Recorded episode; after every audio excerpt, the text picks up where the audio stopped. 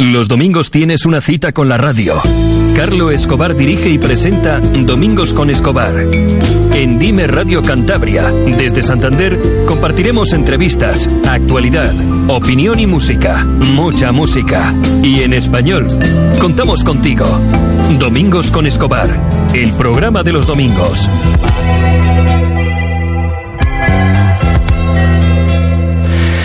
Eh, seguimos, en, seguimos en directo.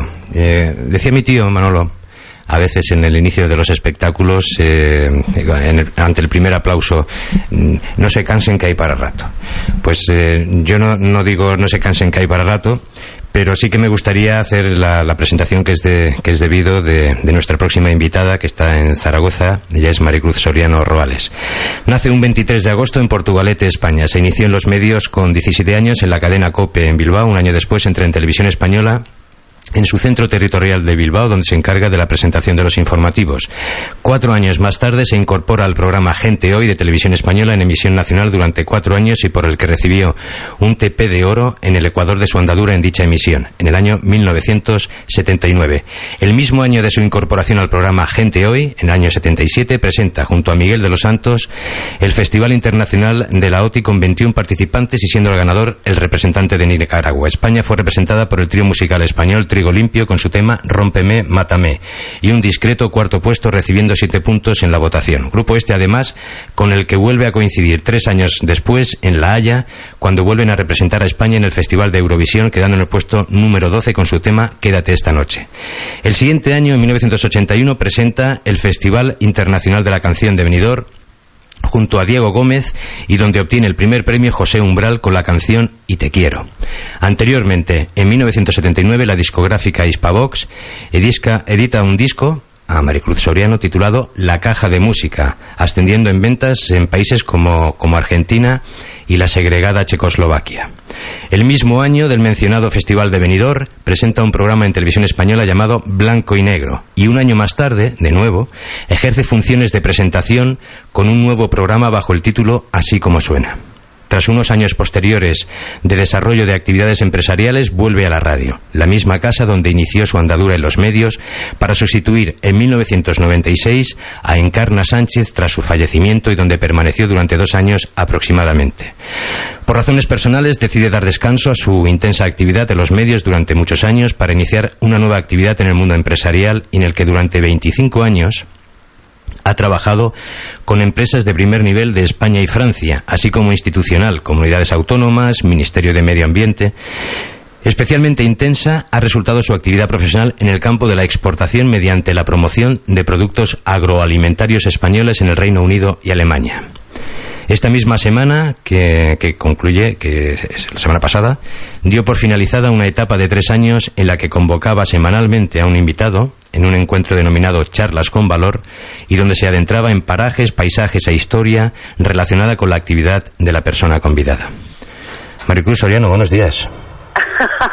Buenos días. Si Carlos. llegas a empezar un poco más joven, necesito dos programas para presentarte. Te iba a decir, tu tío era un optimista, tu tío Manolo era un optimista, yo no sé si hay para tanto. Pero sí, la, la verdad es que con sus luces y sus sombras la mía es una, gracias a Dios, vida larga que también ampara una carrera larga.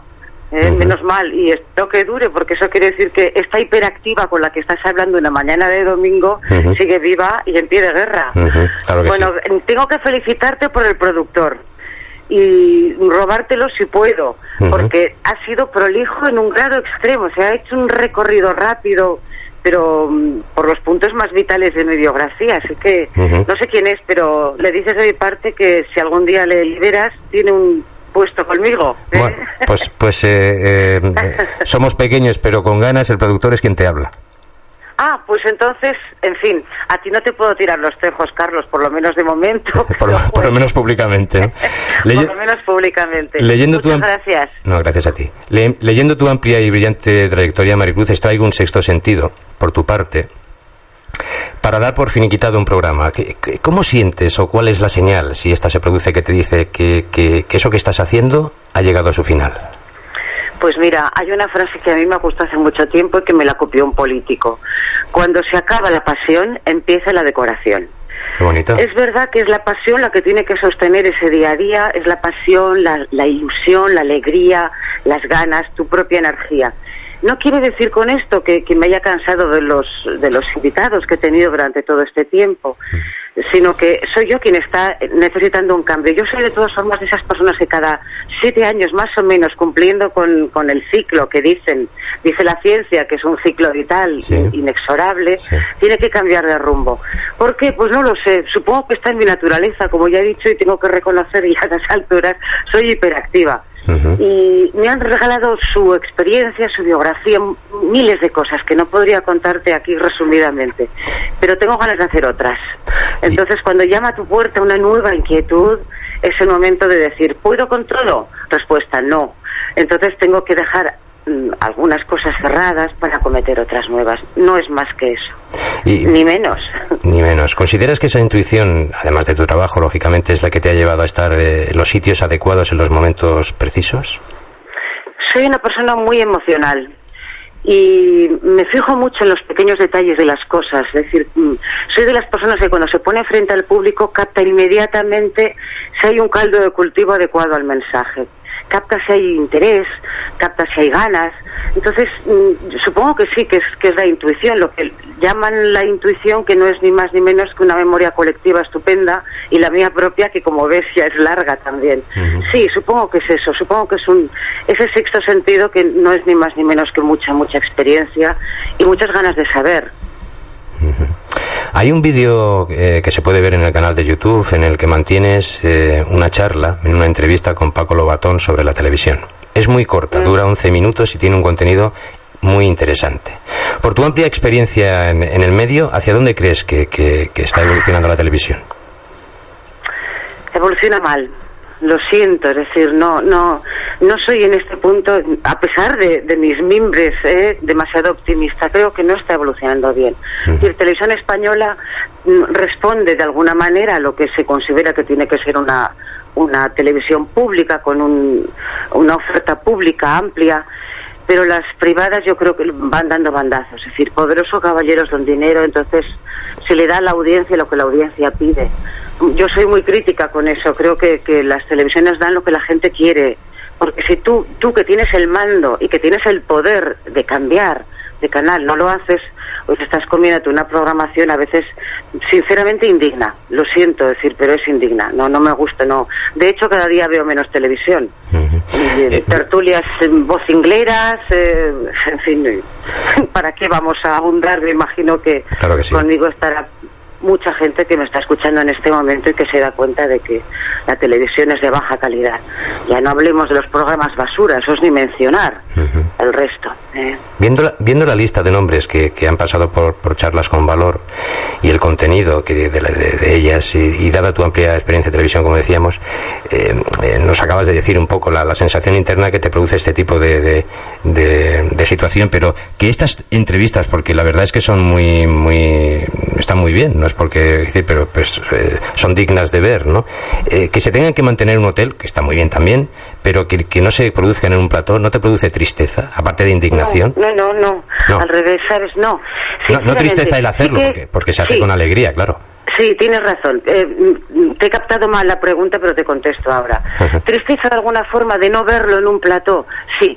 Eh, no, no mm, ejecutado por mí, sino por cualquier buen Claro, claro. profesional que pueda sentarse durante una hora hablar con una persona sobre su maravillosa vida, porque son vidas prodigiosas, son personas que han hecho muchísimas cosas, que han encontrado el triunfo, la satisfacción personal en su trabajo, que se han tenido que esforzar una barbaridad para tener lo que tienen, porque el éxito, salvo en esos programas basura a los que me refiero, y eso no es éxito, se llama popularidad mala, pero popularidad, se consigue fácil, pero en la vida real, digamos, en la vida del trabajo profesional, ejecutado con esa maestría y esa perfección, el éxito es muy duro de conseguir, son muchos años de trayectoria.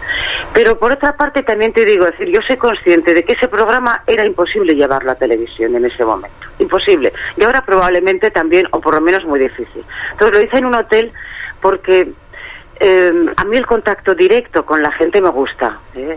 Y sí, ha, ha tenido un- una repercusión excelente, lo cual sí que prueba que hay un pequeño porcentaje de gente no sé cuánto es exactamente, pero que está dispuesto a meterse en un hotel durante una hora y media a escuchar a una señora que está enfrente de un señor sin una sola diapositiva, ni foto, ni peli, ni nada, a escuchar cómo desgrana su vida y cómo gozan y sufren juntos con sus avatares. Es, a mí me ha parecido una experiencia maravillosa, de verdad, maravillosa. Y tengo que decir que mis patrocinadores también apostaron por ello, porque en la época más dura de la crisis se dieron cuenta, nos dimos cuenta todos de que con, el dinero y el, y el mundo se nos iba un poco los valores por el caño, por el desagüe, ¿no? Y nos preocupó un poco que la gente pensara que el éxito es salir en Sálvame. Eso no es éxito, el éxito es trabajar. Es verdad que hay que tener talento, pero bueno, si se tiene lo demás, se viene por añadidura. Y lo apoyaron y se ha podido realizar. Y, la verdad es que ha sido de una satisfacción absoluta. De verdad, de, esas pocas cosas que yo he hecho que pensé que, podía, que eran pequeñas pero buenas y que han llegado a un público en la manera en la que tenían que llegar y mis víctimas, como yo les llamo cariñosamente, han ido muy contentas.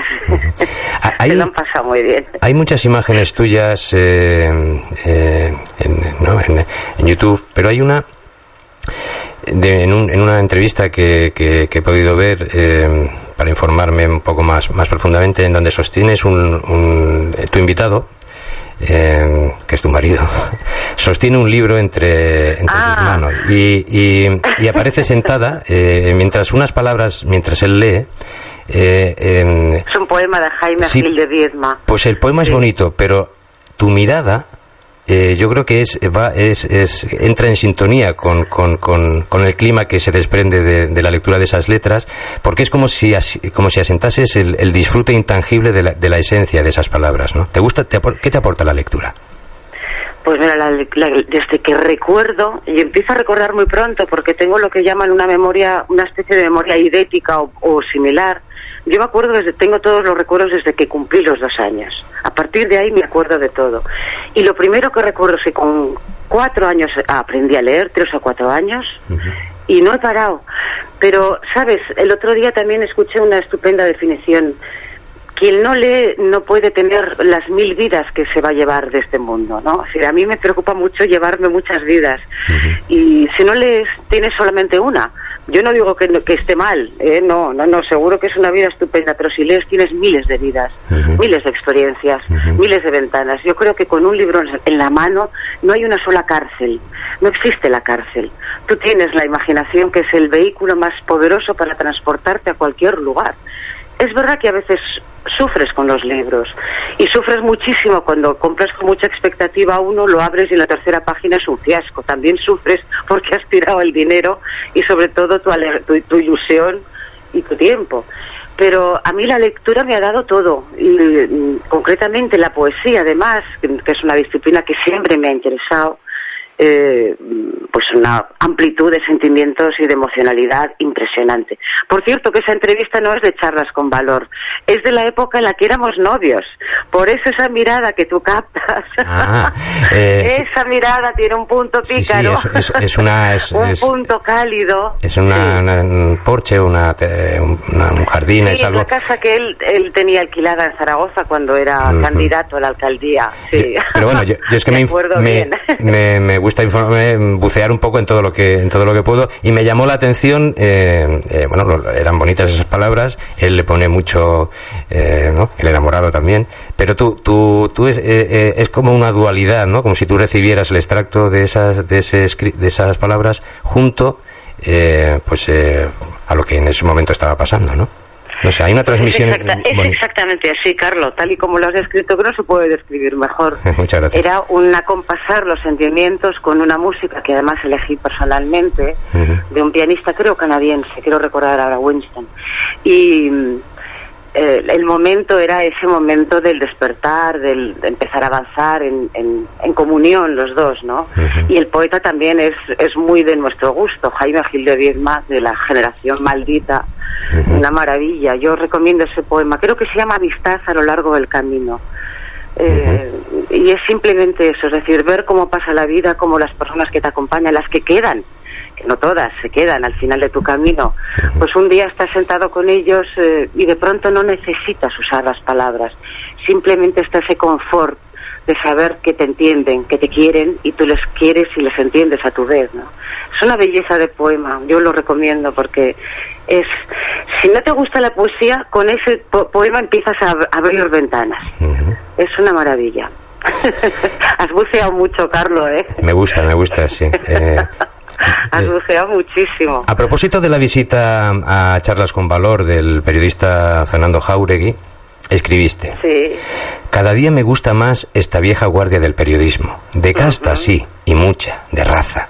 Porque trabaja duro a pesar de los años que pasan pero no pesan en el alma con la amarga tara del desencanto. Años que no dejan espacio para el odio y la vendetta propia de mendicantes a sueldo, de esclavos. Porque mira a los ojos y siente. Y lo cuento con pasión y rigor. Otra vez la pasión, Maribruz. Con vocación de servicio al mundo en el que milita con dificultad, pero sin perder el sentido del humor y una fina ironía que delata la agudeza intelectual de quien sabe leer y escribir entre líneas, con sentido de la proporción y la justicia. Si los telómeros a los que la ciencia dedica sus esfuerzos futuristas tienen razón, quiero encontrarme con Fernando Jauregui dentro de unos 100 añitos y disfrutar de una lección de periodismo tan bueno como la que hoy nos ha regalado. Se me va a hacer larga la espera. Gracias, Fernando, maestro, periodista. Qué bonito. Bueno, Fernando Jauregui efectivamente pertenece a esa vieja guardia. A esa vieja guardia en la que yo también milito con menos años, pero también porque hicimos una transición con mucho esfuerzo y con mucha expectativa, con mucha ilusión. Entonces, él no se ha gastado en sus sentimientos y sigue manteniendo esa llama sagrada de la casta periodística, que no se rinde, que no se abate, que no se doblega y que no se vende es verdad que la vida al final, pues también en muchas cuestiones te hace mm, desviar caminos pero cuando eres un periodista de raza, sabes que tienes que estar dispuesto a dejar de comer una temporada porque te van a echar, probablemente, si lo que tú dices no encaja exactamente con los, eh, los lineamientos del, ideológicos del medio en cuestión, y ahora son ya graves, porque ahora ya todo el mundo está posicionado de tal manera que la independencia yo no la veo por, por casi ninguna parte, o, por ninguna, pero bueno, en fin, ya tiendo a pensar que es fruto del momento, un momento excepcionalmente duro en España. Pero es verdad que esa vieja casa tiene que estar dispuesta a eso, a pasar hambre, a marcharse, a decir adiós, ya volveré. Cuando haya y, y, y, Fernando es de esa estirpe, esa vieja recia, magnífica estirpe de, de periodistas de cuerpo entero, ¿no? Yo admiro mucho esa casta y me gusta decir casta porque sí, me gusta, me encanta. La palabra casta me gusta. Quiere decir que tienes altura, tronía, mando en plaza, que tienes carácter, temperamento, personalidad, que tienes pues es un sitio en el mundo ganado con tu propio esfuerzo. y es casta. No es la otra a la que aluden muchos, ¿eh? de los Bárcenas, etcétera, no, es la casta de verdad. y, y esa hay que reivindicarla. Es clase, casta, categoría, pues la tiene, Fernando la tiene. un Fernando Jauregui que es natural de esta tierra, es cántabro. Eh, y, y, a propósito de lo que de lo que de lo que estás comentando, la semana pasada entrevistamos a don Enrique Martí Maqueda, Ah, quien fue realizador de televisión, y, dijo algo parecido eh, en sentido de, un programa de televisión que, eh, que, hizo y fue muy criticado por, por, por, un lado y por otro. Dice, lo cual me sentí muy bien, ¿no? Porque quiere decir, eh, en defensa de... luego él comentaba que le purgaron, él se fue, con su purga, pero al final volvió además con un contrato muy suculento. Es un poco lo, eh, al hilo de lo que estás diciendo, es decir, lo que haces, si tú crees en ello, eh, eso perdura. Claro. Eso perdura. Claro. Claro, ya saldrá. Si tienes talento para, para ese medio, para lo que sea, cualquier trabajo, y tienes una desavenencia con el jefe, con el canal, con, con cualquiera, si eres mecánico también con el dueño del taller, pues te vas y si tienes talento y sigues perfeccionando ese talento porque te vas pero no, no te dejas te vas pero no te abandonas. Pues puedes volver otra vez a trabajar en cualquier otro sitio, es decir, claro que sí. es, así. Y, y, Enrique Martí Maqueda es muy gracioso porque me imagino que me, que me recuerda, pero le veíamos las chicas jovencitas de televisión, yo llegué con 20 años a, a, Madrid, era guapísimo y hacía esos programas con vedetes y, muy espectaculares. Yo estaba en informativos, que era la hermana pobre y lista probablemente de la televisión, pero Enrique estaba rodeado de un glamour, de una aureola que decíamos todas, ¡jo! ¡Qué tío! Y nos gustaba muchísimo, pero yo, a él no se lo dije jamás, por supuesto. No soy tímida, pero tampoco estoy loca. Claro que sí. Enrique era muy especial, sí. Me alegro de saber que está por ahí dando guerra todavía. Está en Galicia, en Ourense, además eh, eh, con 82 años sigue, sigue haciendo cosas, está haciendo un programa de televisión local. Eh, leer es un placer, se llama el programa. Eh, y además tiene, me pareció un hombre con una agilidad mental eh, tremenda, tremenda, para las, cómo capturaba, cómo escaneaba, eh, como un poco al hilo de lo que tú dices, que recuerdas de tus dos años y, o sea, es, es mm, la verdad es que me disfruté mucho con esa entrevista. Es, es, leyenda, es leyenda de la televisión, es, leyenda. es verdad. Yo te acabo de, de aportar la parte, digamos, visto desde fuera la parte femenina y un poco cotilla, pero que es leyenda. No, también, también explicó sus cositas. Eh, estamos charlando en directo con Maricruz Soriano eh, a través del Ebro, que nace aquí y pasa por ahí. Eh, en este programa Domingos con Escobar utiliza un eslogan, de Santander para el mundo. En tu caso estás desarrollando una actividad y defensa o exposición de una tierra como, como es Zaragoza y también he leído con nosotros para crecer juntos, ven y participa. ¿Eso, ¿Eso es tuyo? Sí, bueno, en fin, es cuando tienes una tertulia abierta al público tienes que animar, ven y participa. Y es verdad que al final de la tertulia se abre siempre un tiempo de preguntas con el público. Mm, los zaragozanos son un poco tímidos, no lo suelen utilizar mucho, pero de vez en cuando sí, se montan unas unas respuestas, una dinámica muy especial, muy viva y muy caliente, y está muy bien. Sí, pero hay que ir y participar. Yo creo que en la vida hay que ir, hay que estar y hay que participar, en cualquier caso. No te puedes quedar mirando desde la ventana. Eh, en mi caso, yo he vivido casi medio siglo, que, que siempre digo, en, Barcelona, dos años en Madrid, y bueno, y uno fuera. Eh, eh, Santander representó para mí pues, como, como un recuperar alegría. ¿Qué, ¿Qué representó para ti Zaragoza? Pues un reto, más que nada, al principio, un reto porque mm, cuando yo me traslado con mi familia, con la bañera, el loro, el colchón, en fin, de esa manera en la que uno hace una mudanza a lo grande de vida, ¿eh? y, esto va en serio, pues eh, era un reto porque había una opción y, había un trabajo que hacer, y se había planteado mm, límites muy elevados, es decir, había que hacer una expo, había que hacer muchas cosas, muchas, muchas, porque Zaragoza es una ciudad, es una hermosa ciudad situada fenomenalmente bien en el punto estratégico de, España y, de hecho ha podido desarrollar muchas cosas, pero estaba un poco adormilada, ¿eh? lo siento, pero estaba un poco adormilada. Habían pasado muchos años desde que se hicieran las últimas cosas y, había que echarle, pues si me permite la expresión, un poco así, un par de huevos, muchas ganas, mucha alegría, mucha energía y, y a eso me fui, digamos, es verdad que en ese momento yo no pensaba profesionalmente en casi nada, no, trabajaba en publicidad, marketing, promoción de ventas, que ha sido mi otra carrera, larga carrera que me ha dado de comer en, en los momentos buenos y malos, pero no, no, fui a, fundar una familia, fui a tener una vida, una segunda oportunidad, fui a, a querer mucho al hombre con el que, con el que sigo viviendo después de tantos años, y fui a hacer cosas que no había hecho nunca. Yo había viajado muchísimo, pero no había tenido ese tiempo para hacer un dulce de membrillo, ¿sabes?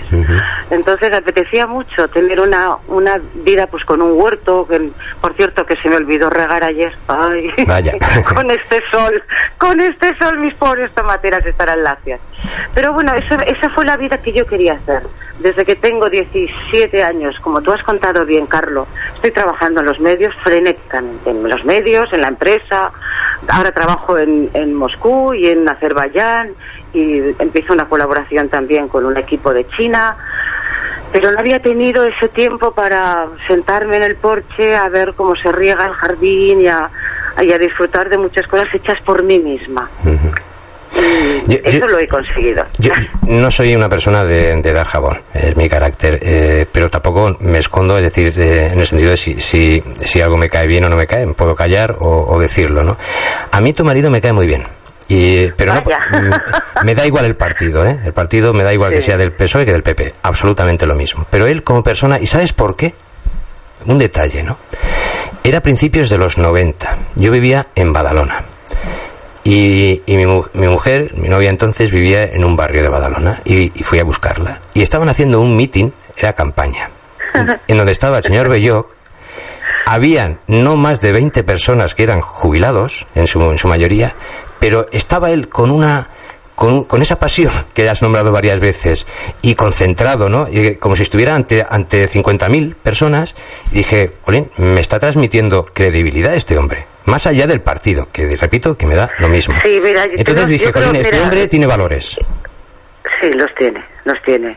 Elevadísimos además, elevadísimos, elevadísimos y es muy es muy valiente. Mira, para mí tiene dos tiene varios valores que son incanjeables por nada en este mundo. Es muy valiente, eh, es un luchador, pero muy valiente, es muy honesto y luego tiene una visión que, a mí me falta, eh, a mí me falta. Yo, yo quería ser arqueóloga, pienso mucho en el pasado de, mi, de mi mundo.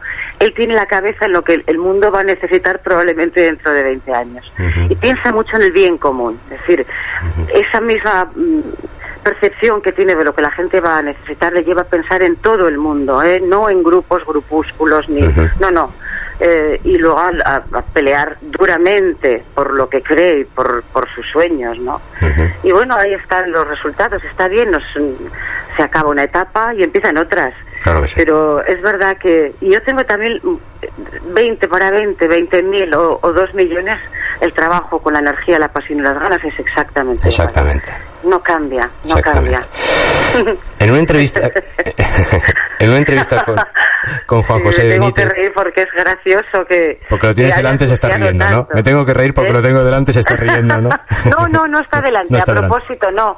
No me gusta nada, ninguno de los dos nos gusta cuando hablamos Escuchar con un medio, otro. Sí. sí yo me pongo muy nerviosa si me escucha y, y, también me pongo nerviosa si yo le escucho a él. Claro. Entonces, no sé, me parece una pequeña intromisión, porque una entrevista, la que tú estás haciendo conmigo, es un acto bastante íntimo. Claro.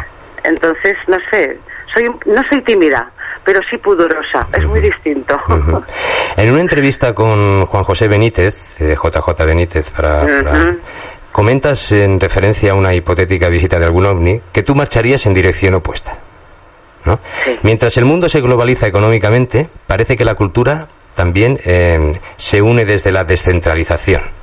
¿No? Es decir, eh, em, eh, hay, hay como, como una lucha, ¿no? he utilizado un poco el símil de, de, no, de, que tiene que ver el ovni con... con no, no, de, marchar en dirección opuesta, sí. Exacto, exacto, ¿no? sí, pero también deduzco que hay como un interés, a lo mejor no, no, no manifestado públicamente, pero lo cierto es que estabas entrevistando al señor Benítez además me parece un hombre con, un, con, una, con una capacidad de transmisión y Es muy sorprendente, Juanjo, muy sorprendente. Mira, cuando yo empecé a trabajar en la radio, te cuento una anécdota graciosa. Em, yo era, pues eso, becaria en Radio Popular, pero claro, los becarios nos dan justo lo que no quiere nadie. A las seis de la mañana tenías que abrir la emisora, Buenos días, Vizcaya, uno en Vizcaya ah, y a, partir de ahí pues hacer lo que pudieras, que al principio era durísimo porque una cría recién salida de, del cascarón pues te puedes imaginar qué apuros se pasaba, es decir, qué apuros pasaba yo. Y a las seis, a las siete de la mañana, seis y medio, siete, yo no recuerdo bien, la Gaceta del Norte que estaba enfrente, que era el medio en el que trabajaba Juan José Benítez, abría sus puertas, entonces alguien bajaba desde la Gaceta y yo bajaba desde Radio Popular. Nos encontrábamos a mitad de la calle, me daba el primer ejemplar de la mañana, que era menos mal con lo que yo podía trabajar ya más cómoda leyendo titulares.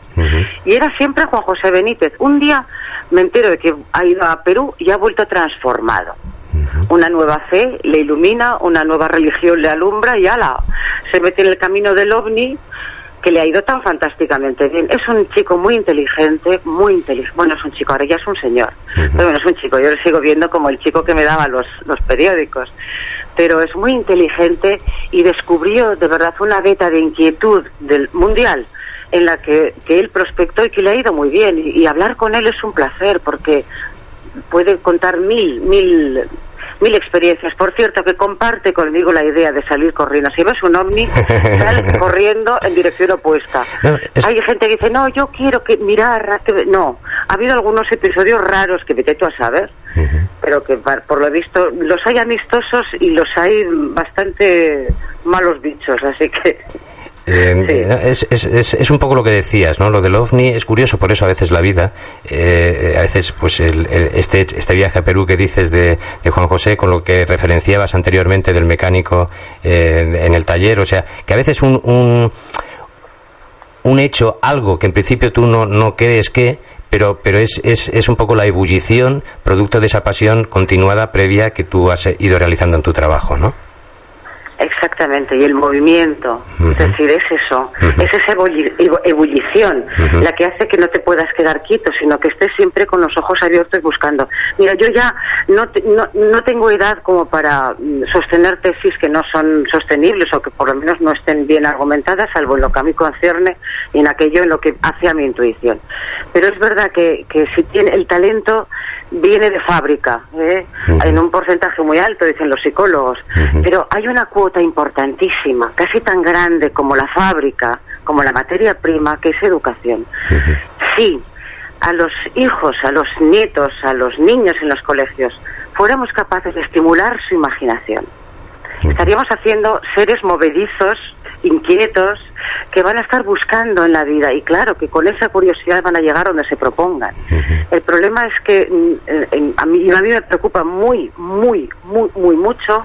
En España no, la, educación está fracasando de manera olímpica. A mí también. a mí me, me preocupa gravemente porque y también me preocupa egoístamente. Estos chicos que, que, están saliendo mal formados a la vida, sin muchas expectativas y, con ideas muy peregrinas acerca de, ah, que me pongan donde, bueno, donde haya, suelen decir, ¿no?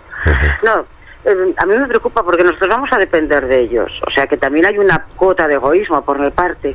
Pero me preocupa más que la humanidad a la que he pertenecido tan gozosamente y espero que seguir perteneciendo naufrague en lo único en lo que realmente es importante, en lo único en lo que realmente nos igualamos todos, todos, en la educación y en la cultura.